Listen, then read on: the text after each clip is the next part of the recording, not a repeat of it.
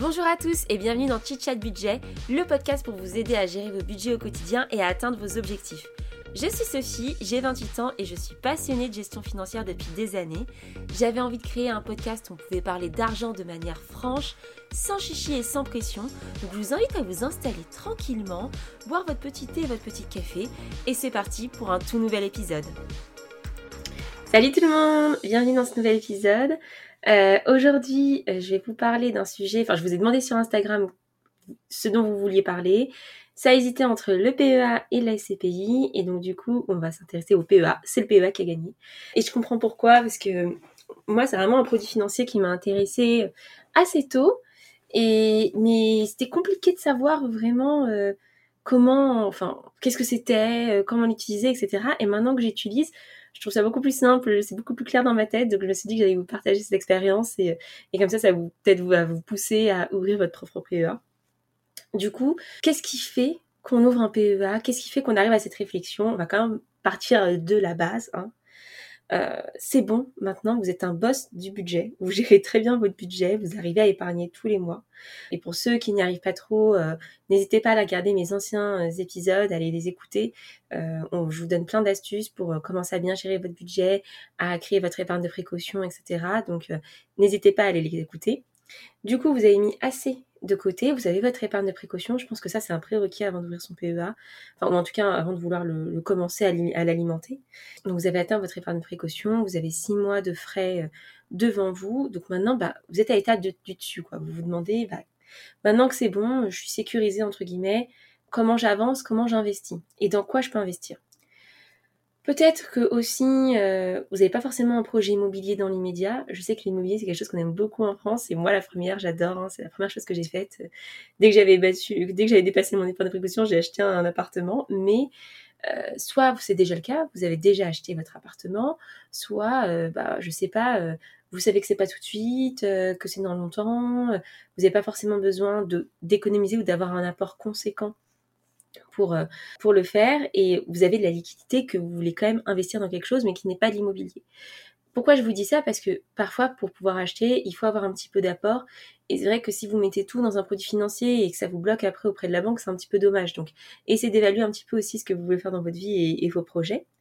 Et donc, vous arrivez là et vous vous dites, bon, bah maintenant j'ai des liquidités, j'aimerais bien investir, j'aimerais bien diversifier, euh, j'ai peut-être déjà acheté mon appart, maintenant j'ai envie, j'ai envie de faire autre chose, moi c'était mon cas, qu'est-ce que je fais quoi?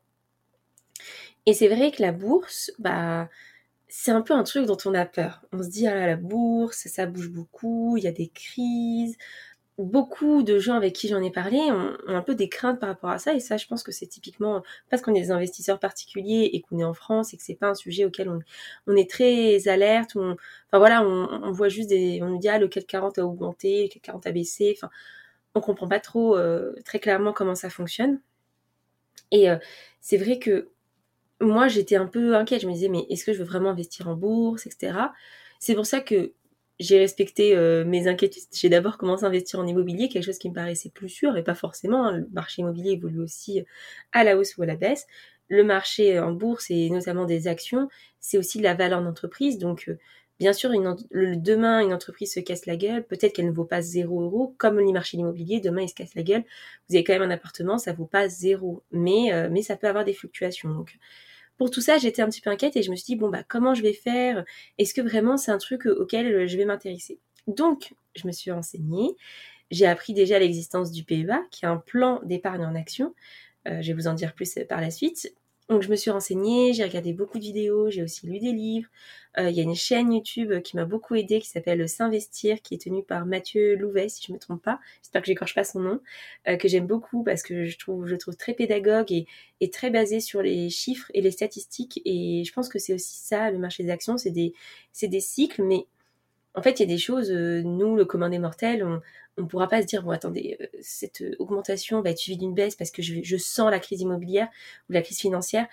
Non, enfin, en fait, euh, même les, les professionnels n'y arrivent pas à, à, anticiper des crises. Donc, forcément, il y a des signes, mais moi, j'avais besoin de m'orienter vers quelque chose d'un peu plus safe, entre guillemets, ou en tout cas, un truc où j'avais pas me rendre folle avec les hausses, les baisses, mais euh, un investissement plus ou moins passif.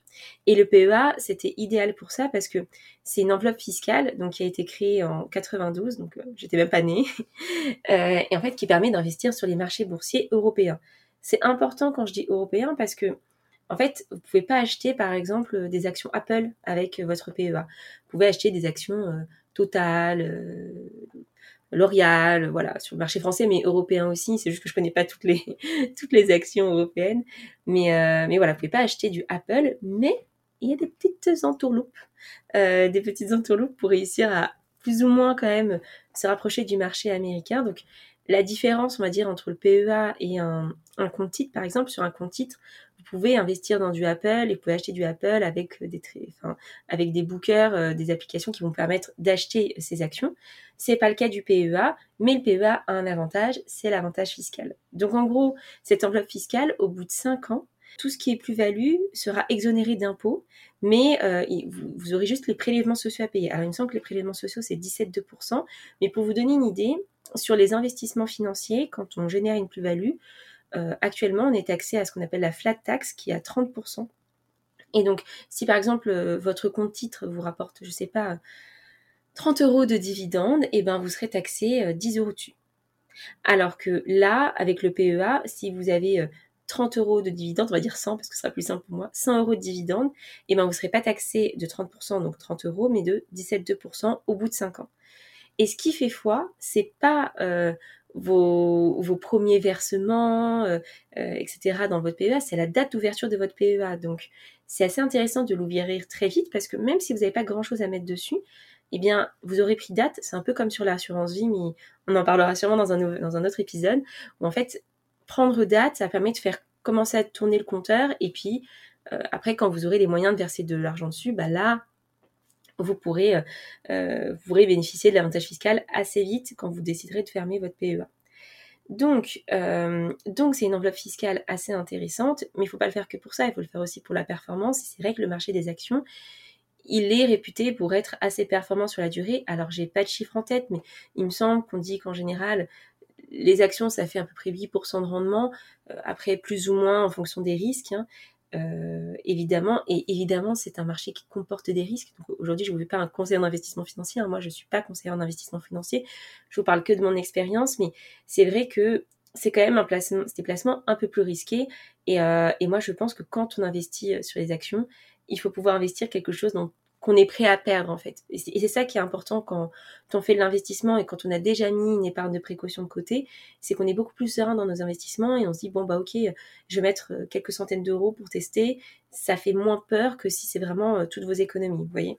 Vous pouvez aussi votre PEA euh, le gérer de deux manières, soit vous décidez de déléguer la gestion, c'est-à-dire que c'est quelqu'un pour vous qui va euh, acheter des actions pour vous et gérer votre portefeuille, ça s'appelle la gestion pilotée, soit vous décidez de le faire pour vous-même et du coup c'est la gestion libre. Alors moi j'ai choisi la gestion libre parce que je m'étais assez renseignée, je me sentais assez sereine pour le faire toute seule. Mais pour quelqu'un qui est moins serein, qui a vraiment pas envie de se prendre la tête avec ça, il peut opter sur la gestion pilotée. Je sais qu'il y a beaucoup de nouvelles plateformes comme Nalo ou Yomoni qui proposent des gestions pilotées à plus ou moins de niveau de risque. Euh, sachez que ça peut être intéressant, mais forcément, vous avez plus de frais vu que quelqu'un, que ce soit un robot ou une personne, voilà, va, un petit peu challenger votre portefeuille. Donc, moi, j'ai préféré faire de la gestion libre pour euh, m'instruire aussi dessus parce que c'est un sujet qui m'intéresse, mais sachez que vous avez la possibilité de ne pas faire de la gestion libre. Je conseille le PEA pour quelqu'un qui a plutôt une vision moyen-long terme. Moi, j'ai pas du tout une vision euh, où je fais du trading. Le trading, c'est acheter au bon moment, revendre au bon moment, euh, acheter, revendre, acheter, revendre. Il y a plein d'études qui montrent que la gestion passive, le fait de juste laisser son argent euh, fructifier euh, via ce qu'on a acheté, c'est beaucoup plus efficace que d'essayer d'acheter au bon moment. même les experts et les professionnels n'ont pas forcément des résultats exceptionnels en faisant cette méthode de trading.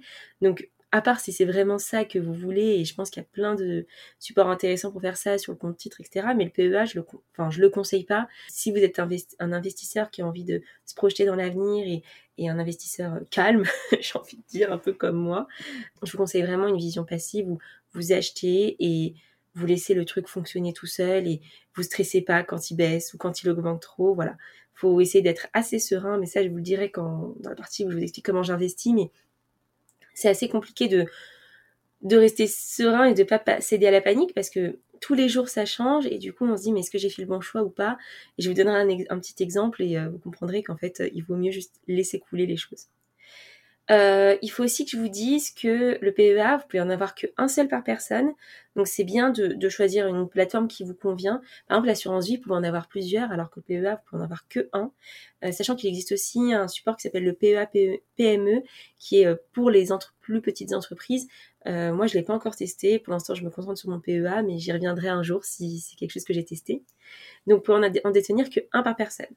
Alors, vous pouvez, euh, je pense que quand vous cherchez euh, ce qu'on appelle le broker, mais en gros, la plateforme où vous allez utiliser votre, euh, vous allez faire vos ordres, vous allez acheter vos actions. moi, j'étais un peu novice, donc j'avais besoin d'une plateforme assez simple d'utilisation, très claire, très très user friendly, et c'est pour ça que je choisi Boursorama j'ai eu une offre de bienvenue euh, pour, euh, pour, pour avoir un compte et je me suis dit, bah, c'est l'occasion, j'ouvrirai mon PEA et mes premiers versements, ce sera euh, ce que j'ai gagné en offre de bienvenue. Et ça n'a pas coupé, donc c'est ce que j'ai fait. Et c'est vrai que la plateforme est assez simple, les frais sont pas très élevés. Donc moi, ça me convenait pour mon utilisation personnelle. Après, je sais, il me semble que Bourse Direct a moins de frais également. Donc pourquoi pas le, le tenter? Moi, j'avais beaucoup hésité entre les deux et, j'ai plutôt, je me suis plutôt dit bah, que l'ergonomie du site, l'appli, ça me convenait aussi plus à moi, à mon utilisation. Donc c'est pour ça que j'ai fait ce choix. Après, vous avez plein d'acteurs qui vous proposent des PEA, mais voilà, je vous conseille de vous renseigner. Euh, il y en a certains qui ont des frais de détention, il y en a qui ont des frais lors de dépôt. Enfin, faut vraiment regarder toute cette palette de frais. Vous avez des vidéos YouTube excellentes là-dessus sur le sujet, donc j'y reviendrai pas, mais euh, renseignez-vous et faites le choix qui, vous convient le mieux. En tout cas, moi, je peux vous dire qu'au Boursorama, j'en suis très contente. Euh, les frais sont quand même assez minimes et, euh, et je suis plutôt satisfaite de mes placements. Alors, maintenant, on va passer à la partie de moi, comment j'investis, dans quoi j'investis. Enfin, le but, c'est pas que vous copiez mon portefeuille, pas du tout, mais plutôt, je vais vous donner la méthode d'investissement. Et après, je vous dirai dans quoi j'investis. Mais, mais surtout, voilà, faites votre propre opinion, ayez votre propre vision et c'est parce que moi j'investis dans un truc que vous devez faire la même chose, on n'a pas forcément les mêmes objectifs. Alors, donc comme je vous ai dit, moi j'ai pas été en gestion pilotée, j'ai décidé de faire de la gestion libre euh, parce que voilà, je voulais tester le truc à fond et, euh, et ce que je voulais surtout aussi c'est ne pas avoir à étudier euh, toutes les entreprises une à une. Alors ça, je crois en L'Oréal et je crois en Air Liquide et je crois en ceci, cela. et c'est pour ça que je me suis orientée vers les ETF. Alors, les ETF, c'est quoi? Là, je fais une grosse parenthèse sur les ETF parce qu'il faut vraiment comprendre ce que c'est, même si c'est un produit assez simple. En fait, ça veut dire Exchange Trading Fund. Vous notez mon accent anglais euh, exceptionnel. Et en fait, c'est aussi ce qu'on appelle des trackers. Donc, c'est des fonds indiciels qui cherchent à répliquer le plus fidèlement possible un indice boursier qu'on appelle un sous-jacent. Tous ces mots compliqués, euh, ça veut dire quoi? euh, un fonds indiciel, du coup, ça suit un indice. Quand par exemple, on vous parle du CAC 40, on vous dit il a augmenté, il a baissé, le CAC 40, c'est un, c'est un indice de toutes les plus grandes entreprises françaises. Je crois que c'est bah, du coup les 40, j'imagine, mais euh, j'avoue, ça se trouve, il y en a plus, j'en sais rien. Mais en tout cas, voilà, c'est les 40 plus grandes entreprises françaises. Et, euh, et on va faire une pondération de leur performance et on va dire, bah, le CAC 40, il augmente. Ça, c'est un indice. Vous avez aussi un indice très connu qui est le S&P 500, qui est un indice américain, qui est euh, sur 500 grosses capitalisations boursières. Pareil, ça c'est un indice. Donc, en fait, un ETF, ça va essayer de répliquer un indice, donc une espèce de, moyenne de marché. En gros, ça va essayer de répliquer des, moyennes de marché, plus ou moins spécialisées, plus ou moins euh, diversifiées. Et après, moi, je fais le choix de choisir quelques ETF qui m'intéressent. Donc, euh, vous avez deux méthodes dans les ETF. Vous avez des ETF qui sont à duplication ou à réplication physique et d'autres synthétiques. Physique, ça veut dire par exemple, moi je suis un ETF du CAC 40, euh, je vais acheter euh, du L'Oréal euh, en vrai, je vais acheter du Total, je vais acheter du Air Liquide en proportion de, leur présence dans le CAC 40. Du coup, en fait, mon portefeuille, enfin l'ETF qui va vous vendre vous des parts, il sera diversifié avec des actions en dur. Et puis il y a aussi des ETF qu'on dit à réplication synthétique qui eux essaient de reproduire ces actions-là, ce marché-là, euh, en, utilisant, des produits dérivés. Alors là, on commence à partir dans quelque chose d'assez complexe, mais en gros, bon, euh, dans les faits, c'est soit ils le détiennent en dur, soit ils arrivent à le répliquer euh, d'une certaine manière. moi, j'avoue que je, il me semble que tous les ETF que j'ai, c'est des à réplication synthétique mais ça suit plutôt bien euh, l'indice de base de référence. Et un bon ETF, c'est un ETF qui réplique assez bien l'indice de base. Donc, euh, donc moi, j'en suis satisfaite, que ce soit synthétique ou physique, ça m'a pas forcément spécialement dérangé. Vous avez aussi des ETF qui permettent d'avoir des effets de levier. Donc en fait, euh, ça peut vous engendrer des très gros gains comme des très grosses pertes. Moi, je le conseille pas au début. Je suis moi sur des ETF assez simples, assez lisibles, et euh, j'ai pas voulu me prendre pour qui je n'étais pas et faire du trading et me dire ah ouais je vais maximiser mes revenus. Je suis déjà sur des ETF qui sont en niveau de risque de 6 sur 7. Donc bon, je pense que je suis déjà un profil assez risqué, donc je voulais pas euh, augmenter mon risque. J'ai aussi choisi des ETF capitalisants. Alors vous avez deux types d'ETF. Euh, donc si je résume, hein, si vous avez bien compris, un ETF en gros c'est un, espèce de gros truc qui met plein de petites actions euh, à l'intérieur, en tout cas qui essaie d'en répliquer, ce qui permet d'être assez diversifié sur un marché. Et donc, en fait, forcément, vous avez euh, euh, des actions, vous avez déjà entendu parler, très souvent les entreprises, elles reversent des dividendes. Les dividendes, c'est quoi? C'est une somme d'argent qui est reversée aux actionnaires de l'entreprise. Par exemple, l'entreprise, elle vaut 100, elle a 3 millions de bénéfices, elle décide de reverser ces 3 millions à ses actionnaires.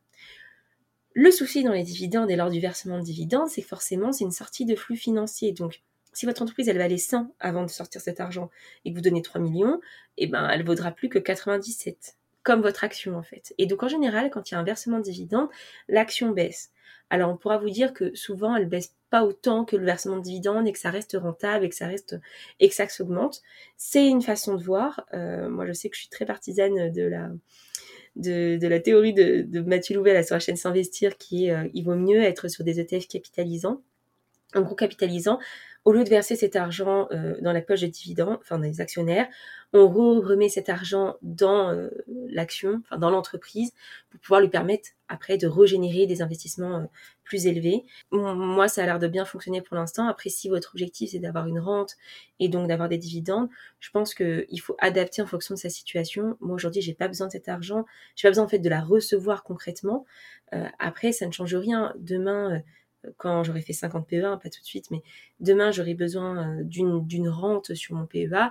C'est pas parce que c'est en capitalisation que je ne peux pas. J'ai mon portefeuille qui augmente, je peux décider de vendre des actions et me créer ma rente comme ça. C'est juste que l'avantage, c'est que au lieu que je sois qu'on verse un dividende et que ce dividende j'essaie de le réinvestir, bah, quand je le réinvestis euh, pour acheter d'autres actions ou d'autres ETF, je vais repayer des frais. Euh, à chaque investissement, alors qu'en capitalisation, je ne repaye pas de frais vu que ça se fait automatiquement et il n'y a pas de sortie puis de re-rentrée. Donc, quand on regarde un peu les chiffres et les statistiques, les ETF capitalisants, ils sont quand même plus performants que les ETF à dividendes. Après, comme je vous ai dit, c'est une stratégie de chacun et vraiment, je vous invite à vous renseigner. Mais en tout cas, moi, je n'ai été que sur des ETF capitalisants. Euh, j'ai aussi une autre méthode qui est très connue hein, de tout investisseur en, bourse, mais je vous la donne parce que vous allez sûrement souvent l'entendre quand vous allez vous renseigner sur le sujet. C'est le DCA, ça veut dire Dollar Cost Average.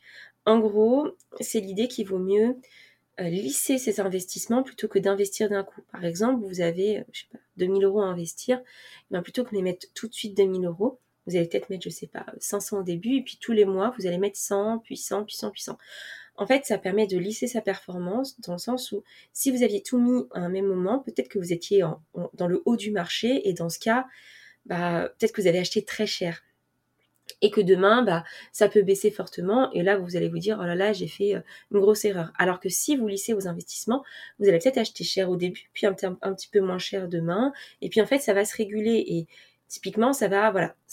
Évidemment, plus on achète euh, tôt et on peut se dire, euh, ça va super former, mais il suffit d'avoir acheté très haut et qu'il y ait une petite crise après, et c'est un peu compliqué. Donc voilà, c'est une bonne méthode, je pense, d'investissement.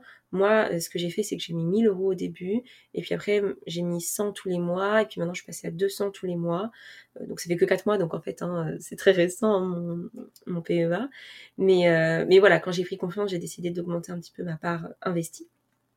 Mais tout ça pour dire que euh, les 1000 euros que j'ai mis au début, c'était pas toute mon épargne de enfin toute mon épargne disponible pour ce produit. Là, je le fais au fur et à mesure et euh, j'essaie de diversifier. Donc, euh, j'investis tous les mois, je choisis un ETF et j'achète des parts d'ETF. Parce que ce que je vous ai pas expliqué, c'est qu'effectivement, ce qui est intéressant aussi dans les ETF, c'est que le prix d'achat, il peut être assez fait par rapport au prix d'une action. Par exemple, le CAC 40, euh, moi, où est-ce que j'ai acheté? J'ai acheté avec l'Ixor 440, non, BNP 440. Le, le, prix de la part, attendez, je suis sur euh, mon ordinateur, je vais regarder ça tout de suite, en direct. Mais il me semble que ça doit être 13 euros, quelque chose comme ça, ou 17, quelque chose comme ça. Et en fait, bah, c'est beaucoup plus facile d'acheter plusieurs parts que, euh, d'acheter juste du du air liquide où c'est 300 euros le prix de l'action. Vous voyez ce que je veux dire? En fait, ça permet aussi de fractionner un petit peu et de pouvoir se diversifier avec une somme plus, plus basse. Je vais vous dire ça tout de suite. L'indice que moi j'ai choisi, il est à 13 euros. Donc du coup, bah non, je me trompe. Désolée pour ce petit interlude, mais comme ça au moins on parle de vrais chiffres. Et peut-être qu'au moment où vous écouterez ça, vous direz Ah oui, mais moi maintenant il vaut deux fois plus, j'aurais peut-être dû investir avant. Euh, ah, il est à 28 euros. Voilà, celui que j'ai euh, que j'ai pris sur le CAC 40, il est à 28 euros, donc ça me permet en fait d'accéder plus ou moins à la, au panel euh, des actions du CAC 40 sans avoir à, acheter une action L'Oréal, une action Total, une action Air Liquide. Et en fait, au final, peut-être que j'ai pas les moyens de tout acheter là maintenant. Donc c'est aussi ça qui est intéressant. Et donc voilà, du coup, j'investis tous les mois une somme. Je me pose pas de questions, j'investis toujours la même somme. Et, euh, et comme ça, au moins, je, je me stresse pas trop, quoi. Donc voilà, j'investis tous les mois parce que, en fait, c'est, très, ce qui est très difficile, c'est que parfois on se dit oh là, il y a une baisse là maintenant faut que j'achète là euh, ah, il y a une hausse il faudrait que je vende en fait on peut très vite tomber là-dedans et, euh, et, moi, j'ai une petite anecdote, c'est-à-dire que j'ai investi dans un ETF qui est basé sur le Nasdaq, hein, qui est un indice boursier américain. Euh, et au début, il me, il n'était pas du tout satisfaisant. Il était très négatif. Il, enfin, il est très volatile, c'est-à-dire qu'il baissait beaucoup et il augmentait, il baissait, il augmentait. Et aujourd'hui, c'est euh, c'est mon ETF le plus rentable. C'est-à-dire qu'il y a, je pense, un mois ou deux mois, je disais à mon copain, ah mais je pense que celui-là je vais le vendre parce que euh, franchement il me il me tue ma performance etc aujourd'hui c'est celui qui me rapporte le plus. Donc en fait c'est aussi des cycles et parfois il faut se faut se forcer à ne pas écouter ces, émotions où tu te dis je vais vendre j'ai acheté etc on, je suis pas trader ok? On n'est pas trader donc on va se calmer c'est une gestion passive et du coup voilà tous les mois tous les débuts de mois je me dis j'investis telle somme euh, j'essaie d'équilibrer un peu mon portefeuille entre euh, les États-Unis, euh, l'Europe, l'Asie, pour pas avoir quelque chose de trop surpondéré. Mais, mais voilà, j'aime j'aime faire ça tous les mois. évidemment que ce serait encore plus simple si je pouvais faire un versement automatique et que automatiquement ça m'achète les trucs que je veux.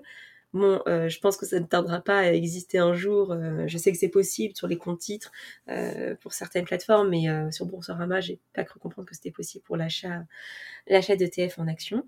Mais mais voilà quoi, c'est ça me permet d'avoir un investissement serein et en fait j'achète peu importe le prix. J'achète et et, et je peux pas toujours tout acheter. Donc parmi les j'ai 6 ETF, je peux pas acheter mes 6 ETF par mois. J'en ai un, il coûte 370 euros je peux pas le sortir tous les mois parce que c'est pas ce que je mets sur mon PEA. Et voilà, j'essaie de, tourner un petit peu mon portefeuille. Genre, je vais commencer par tel ETF ce mois-ci, puis un autre ETF le mois d'après, etc., etc., pour essayer de, de lisser toute cette performance.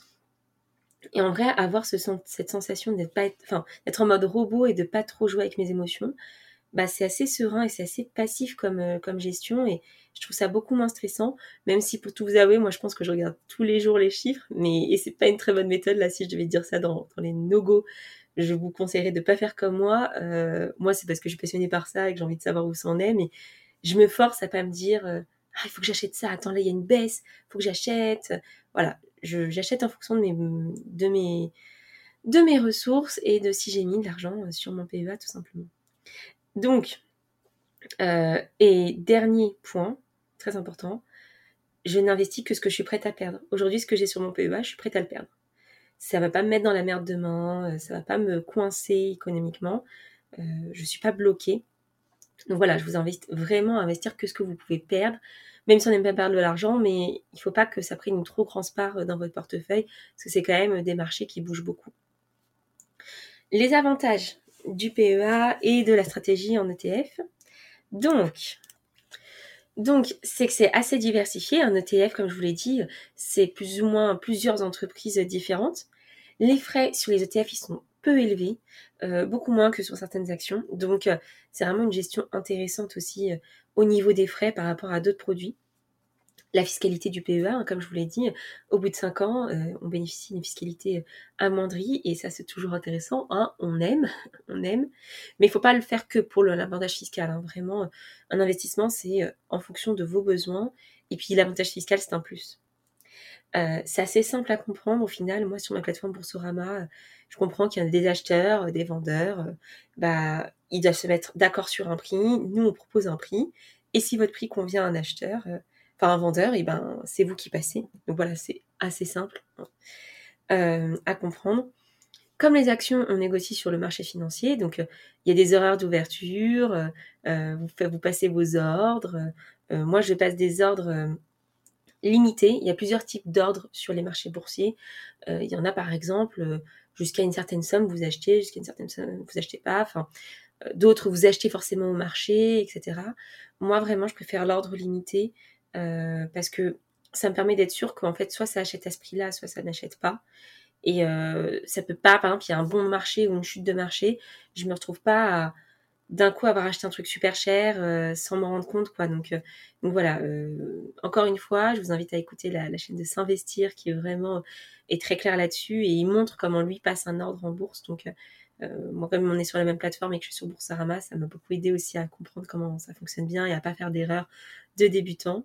Et puis, les autres avantages, c'est que c'est assez passif. Moi, je m'occupe de rien à part, à part faire mes ordres en début de mois euh, quand j'ai décidé d'acheter. Mais, mais voilà, c'est pas comme la gestion locative où votre locataire peut vous appeler parce qu'il y a un problème. Là, niveau passivité, euh, je crois qu'il n'y a pas plus passif. S'il y a plus passif, je pense que c'est les SCPI. Mais, mais, euh, mais voilà, c'est très, très, très passif. Et moi, j'ai pas envie de me prendre la tête. Aujourd'hui, je le vois plus comme un jeu et je me dis, bon, bah, dans quoi je vais investir? Pour l'instant, j'ai décidé d'investir que dans des ETF, mais peut-être que demain, ça va changer. J'ai envie de tester une action, même si ça correspond pas exactement à ce que je veux comme, comme portefeuille, mais peut-être un petit peu pour tester aussi. Voilà, euh, comme je vous ai dit, moi je mets que ce que je suis prête à perdre. Donc si je suis prête à perdre une certaine somme, bah je pourrais tester. Mais euh, pour l'instant, euh, la stratégie ETF, pour moi, elle fonctionne assez bien. Et maintenant, je vais vous parler de mes chiffres. Alors comme je vous ai dit, ça fait 4 mois que j'ai ouvert mon PEA, donc c'est encore tôt. Hein, faut pas tirer de conclusions hâtives. Euh, quand c'est aussitôt, je pense vraiment que je pourrais vous faire un vrai bilan au bout d'un an d'utilisation, deux ans. Enfin, là, on aura vraiment les résultats sur l'année parce que euh, il peut y avoir des périodes très intenses, des périodes un peu moins intenses. Et comme je vous l'ai dit, moi, je suis plutôt investisseuse, investisseuse moyen long terme, donc en fait, je m'en fiche ce qui se passe sur quatre mois. Moi, ce qui m'intéresse, c'est ce qui se passe sur un plus long terme. Donc, vu que je suis pas dans une optique de trading, euh, ça n'a pas vraiment d'intérêt que je vous donne mes résultats, mais je vais quand même vous les donner pour que vous ayez une idée de, ce qui peut se faire. Donc moi j'ai investi dans six ETF différents. Euh, un ETF monde, un ETF euh, qui est sur le marché européen, euh, un S&P 500, je, regarde là parce que je, l'ai en face de moi, le Nasdaq, le 440 et un, un, ETF pays émergent, MSCI pays émergent. Aujourd'hui, celui qui me rapporte le plus, c'est le Nasdaq. Euh, j'ai fait 6% euh, de rendement dessus en 4 mois. Donc oui, c'est assez énorme, mais comme je vous ai dit, à un moment, celui-là, j'étais à moins 10, quoi. Donc, euh, donc voilà, je pense que c'est très fluctuant. et ensuite, mon deuxième, c'est le S&P 500, où je suis à 194% de rendement. et puis ceux où j'ai un peu moins, c'est surtout ceux où j'ai racheté. Donc forcément, ça fait baisser un petit peu la performance parce que ça prend en compte les frais que j'ai j'ai mis. Donc comme moi je viens de les acheter il y a pas longtemps, bah ils ont pas encore totalement épongé euh, les frais. En fait, ça fait baisser ma performance, mais en soi, euh, euh, par exemple aujourd'hui j'ai acheté du, du BNP Stock 600 en capitalisation. J'ai acheté 9 parts et j'étais en début de journée à 5% de rendement et je suis passée là à 2,62. Donc évidemment, bah comme j'ai acheté pratiquement la même quantité que ce que j'avais, ça m'a fait, des, ça m'a fait des frais et ça a fait baisser ma performance. Donc il faut vraiment le voir sur le long terme et quand vous rachetez, vous baissez forcément un petit peu votre performance. Depuis le début, donc depuis 4 mois, euh, mon rendement, il est de 4,06%. Euh, donc c'est bien bien mieux que mon livret A hein, concrètement qui est à 0,5% sur l'année. Donc là en 4 mois j'ai fait 4%. Donc je suis très satisfaite dans mon portefeuille, euh, moi j'ai injecté 1300 euros, j'ai gagné 54 euh, euros. aujourd'hui dans mes plus-values d'attente. Donc, euh, donc en gros, la valeur de mes, de mes ETF ont pris 54 euros. Donc demain, si je vends la valeur du marché, normalement, je devrais faire une plus-value de 54 euros. Sauf que si demain je vends tout et que je vais faire mon PEA et que je vais le toucher dans ma poche, je vais payer la flat tax de 30%, donc c'est pas ce que je veux. Moi, je veux laisser ça fructifier. Et, euh, et comme ça, bah, quand je sortirai mon PEA plus tard, j'espère qu'il y aura eu un effet boule de neige et que ces actions auront pris de la valeur. Ma stratégie aujourd'hui, euh, c'est de continuer à faire des versements réguliers euh, tous les mois. donc j'hésite là entre le faire une fois par mois ou deux fois par mois pour euh, encore plus lisser euh, euh, ma performance. Donc je suis en train d'y réfléchir. là j'ai fait mon versement du mois. Et puis, et puis voilà, de petit à petit augmenter ça. Le PEA, si je me trompe pas, le maximum de versement, je crois que c'est 150 000 euros. Donc j'en suis encore loin. J'aimerais mettre beaucoup plus sur mon PEA. Donc je le fais progressivement. Vous voyez, j'ai doublé maintenant ma, euh, enfin, de ce que je mets sur mon PEA tous les mois. Peut-être que je passerai à 300 euros le mois prochain. Mais voilà, j'essaie d'augmenter progressivement et pas me dire je remets 2000 euros parce que sinon, il suffit que je sois vraiment en haut de cycle et que ça baisse un petit peu. Et, là, j'aurai un peu le seum. Je vais prendre un peu de temps pour attraper, euh, pour attraper tout ça. Mais aujourd'hui, voilà, c'est un produit financier que je trouve très intéressant, une belle enveloppe fiscale. Moi, je le vois comme une préparation de mon avenir et comme une préparation de, de ma retraite. Donc, euh, euh, je pense que c'est intéressant d'ouvrir un PEA. Il n'y a pas de minimum de versement. Enfin, ça dépend où vous êtes, mais euh, euh, moi, je devais mettre, je pense, une certaine somme au début. Je crois que c'était 300 euros. Et puis après, j'ai un doute hein, sur cette information. Ne la prenez pas au, comptant. Mais, mais, mais du coup, voilà, j'ai c'était pas très compliqué. Je peux ne pas me verser dans le mois. J'ai pas de spécialement de frais pour ça. Donc regardez bien chez qui vous allez en fonction de votre profil. Et euh, si par exemple vous faites que des versements de temps en temps et que vous êtes déjà taxé sur ces versements, ça n'a pas vraiment d'intérêt. Si on vous taxe sur la détention de, euh, de titres, euh, c'est pas, ça n'a pas trop d'intérêt. Voilà, moi je suis taxée qu'au moment de l'achat et de la vente, je crois. Donc par, par les frais de, du gestionnaire de l'ETF et par des frais Boursorama qui sont un, pourcentage de ce que je mets. Donc, euh, que je mette 100 ou 500, euh, ça change pas grand-chose. Après, je crois que quand on met un peu plus, le pourcentage change. Et voilà, quoi. Euh, moi, j'ai à peu près la même chose, donc ça change pas grand-chose. Et, et, donc, pour le coup, je pense que j'ai tout dit. Franchement, le PEA, c'est un, un, support que j'aime beaucoup. On peut y mettre des actions, on peut y mettre des ETF en action. et c'est vrai que j'ai d'abord commencé par le PEA plutôt que l'assurance vie parce que c'était beaucoup plus limpide pour moi euh, en termes de compréhension. L'assurance vie, on peut y mettre beaucoup plus de support et de sous-jacent, c'est-à-dire euh, on peut mettre des actions, mais on peut mettre aussi euh, des obligations, on peut mettre des SCPI. Là au moins, je savais que je voulais que des ETF et que ça fructifie tout seul, donc c'était mon objectif. Et, et pour l'instant, bah ça me, je suis très satisfaite. Donc je vous conseille d'ouvrir un PEA. je pense que ça peut être vraiment bien à tester et, et ne pas mettre forcément beaucoup, mais dans ce cas, et je reviens au tout début de ce podcast, c'est que maintenant vous gérez bien votre budget, c'est que euh, maintenant vous avez réussi à mettre assez de côté pour avoir votre épargne de précaution, c'est que vous n'avez pas un projet immobilier à court terme. Il faut penser aussi à ça. Enfin, si vous mettez 5000 euros dessus et que vous vous dites ah mais je vais récupérer l'argent demain, bah, c'est un petit peu dommage parce que vous n'aurez pas fait fructifier assez votre argent. Ça se trouve, vous serez encore en perte. Euh, moi, au début, j'étais en perte pendant plusieurs semaines. Enfin, avec tous les frais que j'avais achetés, forcément, bah, j'étais en négatif. Ça a bien duré, je pense, un mois, un mois et demi avant que je, que je commence à faire de vrais beaux bénéfices. Donc voilà, il faut, le temps au temps. Donc si votre but, c'est de mettre de l'argent de côté et de le récupérer tout de suite, moi je vous conseille pas le PEA. Je vous conseille de mettre ça sur votre livret si vous avez besoin d'acheter un appart et que vous voulez quelque chose de rapide et de liquide. Euh, même si un PEA est assez liquide, hein, vous pouvez vendre les choses et avoir l'argent. Mais ce que je veux dire, c'est que l'objectif de ce, produit financier, c'est de rester sur le moyen terme, puis de bénéficier de l'avantage fiscal. Donc si pour vous, vous n'avez pas cet argent à placer, euh, enfin vous avez de l'argent, mais vous ne voulez le placer que pour six mois, ça n'a pas vraiment d'intérêt. Donc avant de l'ouvrir, posez-vous sur quels sont vos objectifs, pourquoi vous l'ouvrez, renseignez-vous sur YouTube, il y a plein plein de vidéos et vraiment moi j'ai appris énormément de choses. Et puis surtout, ce que j'ai appris, c'est être euh, humble en fait. Euh, c'est pas parce que on commence à investir sur les marchés boursiers qu'il faut se prendre pour je sais pas qui, parce qu'on peut vite tomber, on peut vite tomber de haut. Euh, si même les plus grosses sociétés de gestion n'arrive pas à superformer le marché, vous n'allez pas forcément le faire vous. Donc, il faut aussi assez être pragmatique sur ses capacités. Et au final, la gestion passive, statistiquement, c'est ce qui rapporte le plus. Donc, achetez des choses dans lesquelles vous croyez, laissez le temps au temps. Et puis, moi, je pense que statistiquement, ce sera plus intéressant que de trop arbitrer. Après, évidemment, s'il y a une valeur dans laquelle vous croyez plus du tout, vendez-la. Mais, euh, voilà, ne soyez pas trop gourmand, ne soyez pas trop euh, anxieux. Euh, je le conseille qu'aux personnes qui se sentent vraiment capables d'attendre, de pas céder à la panique, parce que la panique, c'est un des plus gros biais cognitifs qu'on a, et c'est ce qui fait qu'on perd de l'argent. Donc, voilà, c'est mes tous mes petits conseils. J'espère que ça vous a intéressé comme podcast. Euh, et puis je suis très contente que vous ayez décidé de parler du PEA parce que moi j'avais vraiment envie de parler de ça.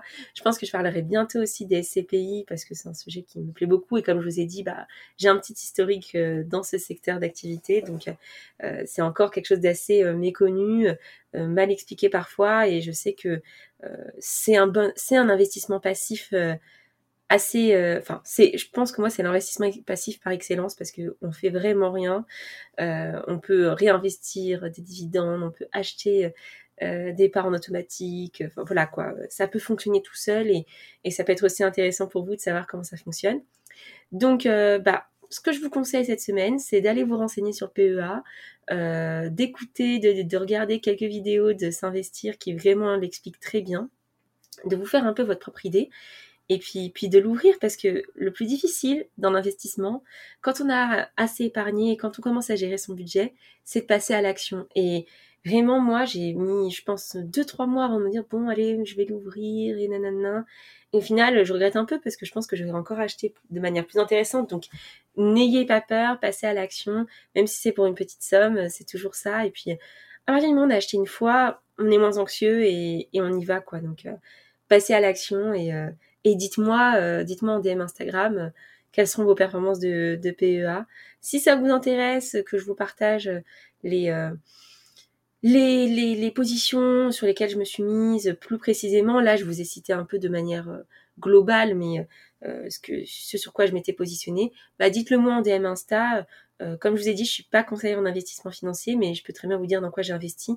D'autant plus que je me suis beaucoup renseigné et que je me suis beaucoup aussi inspirée des conseils de, de s'investir sur YouTube. Alors j'ai pas du tout de, je le connais pas du tout, mais voilà, j'ai vraiment beaucoup aimé son approche, donc euh, c'est pour ça que je vous le conseille.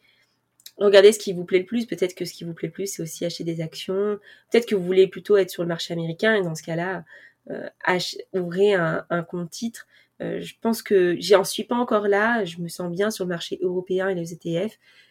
Au moment où j'aurai cette envie de d'aller sur euh, quelque chose d'autre ou de diversifier, là, je me renseignerai sur les, euh, comptes titres et puis euh, je vous dirai par, le, par quoi je, suis passée. Je vous remercie. Si cet épisode vous a plu, bah, n'hésitez pas à, me mettre un commentaire. Pour ceux qui me voient sur YouTube, à activer la cloche des notifications, à vous abonner aussi à cette chaîne, ce serait top top. Et puis ceux qui m'écoutent, euh, si vous êtes sur Apple Podcast, n'hésitez pas à, me laisser un petit commentaire, ça fait toujours plaisir. Euh, et sinon, on se retrouve sur Instagram, on, on parle ensemble. Moi, j'adore discuter avec vous, échanger. Donc, à très vite. Salut